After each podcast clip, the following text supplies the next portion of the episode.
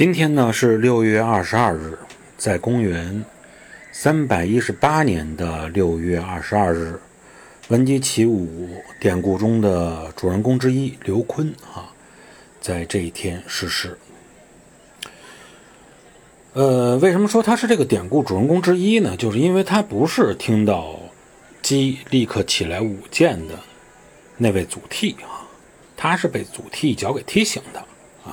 说这个你还睡呢？啊，天下大乱，咱们要这个，呃，起来担当起重任来，咱们必须早早的起来练功。他也马上起来了，呃，说白了呢，也是非常勤奋、非常刻苦的一个历史人物。但客观来评价呀，就是，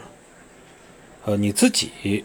勤奋刻苦，但未必你是一个好的管理者，哈。